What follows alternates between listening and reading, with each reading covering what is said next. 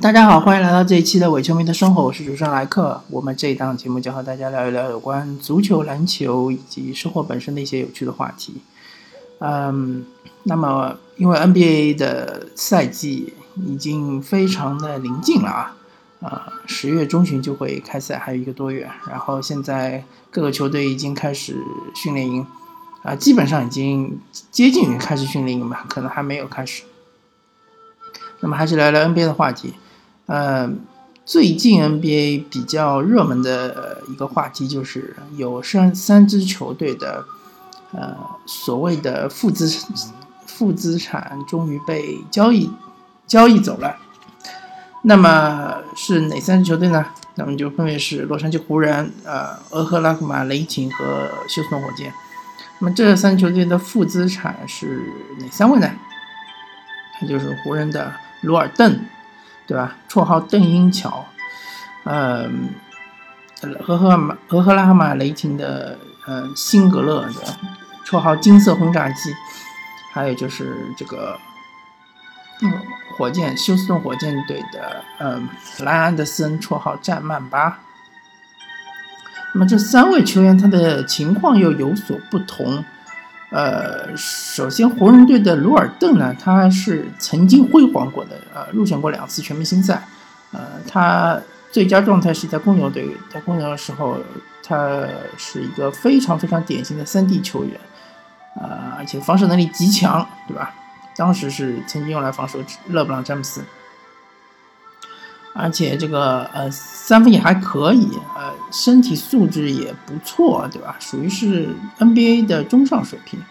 但是去了湖人之后呢，呃湖人就有就第一年还给他一些机会，从第二年开始就一直坐坐穿板凳。这个情况我也不是非常清楚。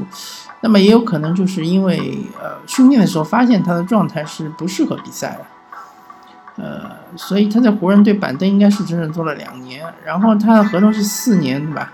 那么他应该是还有两年，还有两年合同，然后他的合同还挺大，呃，基本上两年也要三千多万这样的美金。那么最后他是和湖人达成了买断协议，然后他自己是少拿了七百多万美金的这样一个薪水。那么，嗯。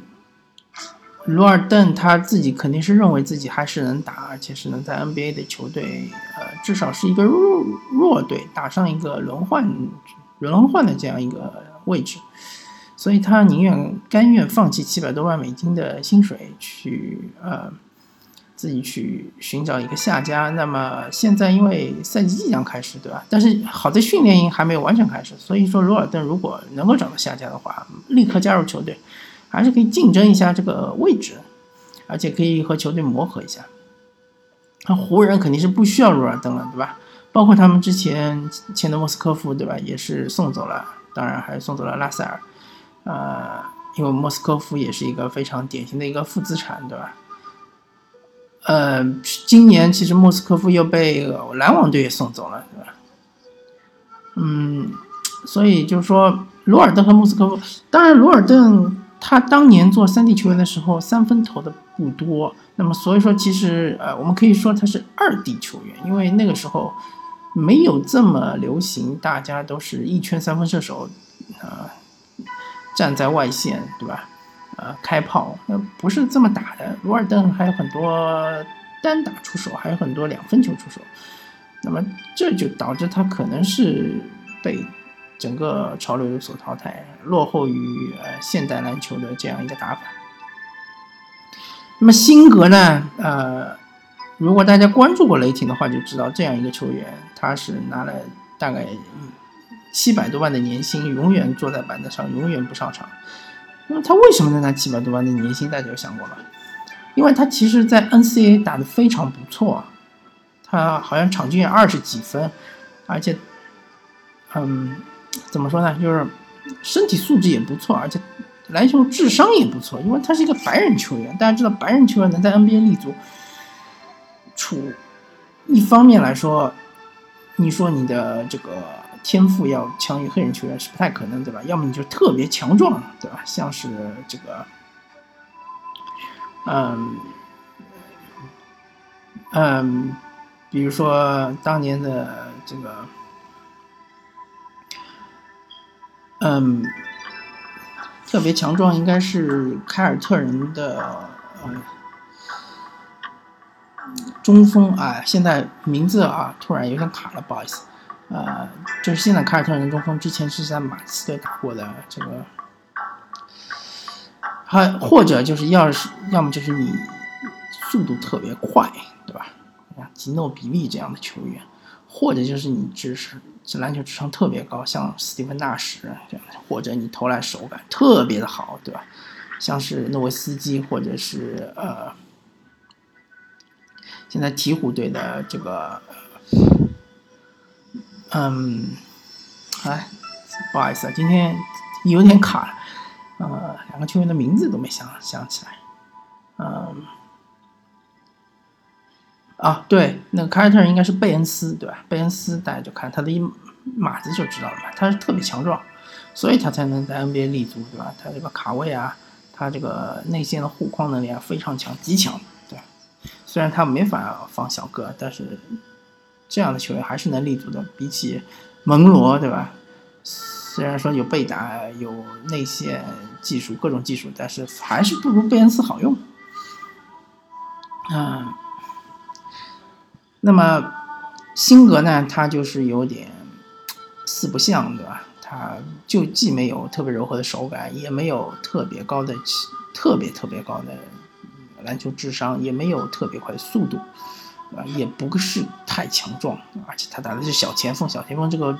位置竞争非常的激烈，呃，所以说他被买断其实是不出所意料，而且我觉得他很可能就失业了，因为在 NBA 很难再找到一支球队能给他机会，对吧？那么战曼巴呢？这个莱昂德斯呢？他情况就又有所不同了。莱昂德森当时入主火箭，就是因为火箭他要打魔球，他要打跑轰，对吧？他需要三分射手，而莱昂德森是当时。呃，整个联盟最好的三分射手之一，对吧？顶尖三分射手之一。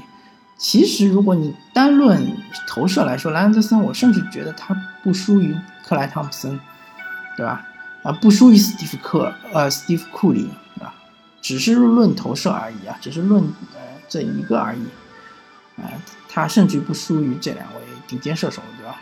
但是莱昂德森他有一个致命的弱点，就是他是一个四号位。但是他满足不了现在火箭队对于四号位的要求，就是你要有极快的脚步，你要能够防住小个儿，对吧？火箭队现在对四号位要要求要三 D，但是莱昂德森不行。莱昂德森他的特点，他的能力是可以有一个背身吃小个的这个打法和一个内线的经经济独立，但是这个。他的进攻的长处在火箭队无用武之地，因为火箭队有太多的持球人，吃太多的球权。兰德森他没有球权，对吧？没有球权，他没有办法发挥他的这些能力。那么现在呢？太阳队愿意接手兰德森。那么太阳队之所以愿意接手，而不是像之前那两位是被买断的，是因为太阳队需要一个拉开空间的球员，而且太阳队，呃。除除了布克和这个埃顿之外呢，他可以分一部分球权给莱昂德森，因为像阿里扎这种球员是不需要球权的，对吧？还有一些年轻队员呢，他可以稍微牺牲一点球权，让莱昂德森呢打得舒服一点。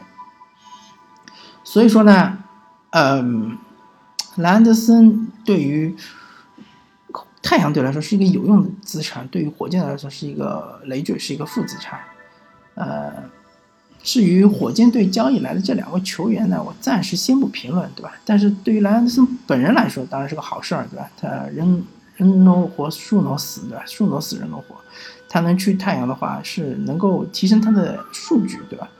嗯，能够让大家充分的看到莱昂德森他的特点，他的优势在哪里，而不是某些地方被压抑，对吧？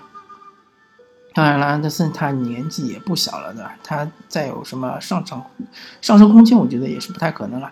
但是他能充分利用他的火力旺的这样一个优势，对吧？能够帮助太阳队的年轻队员成长，这就是他能够体现出最大的价值。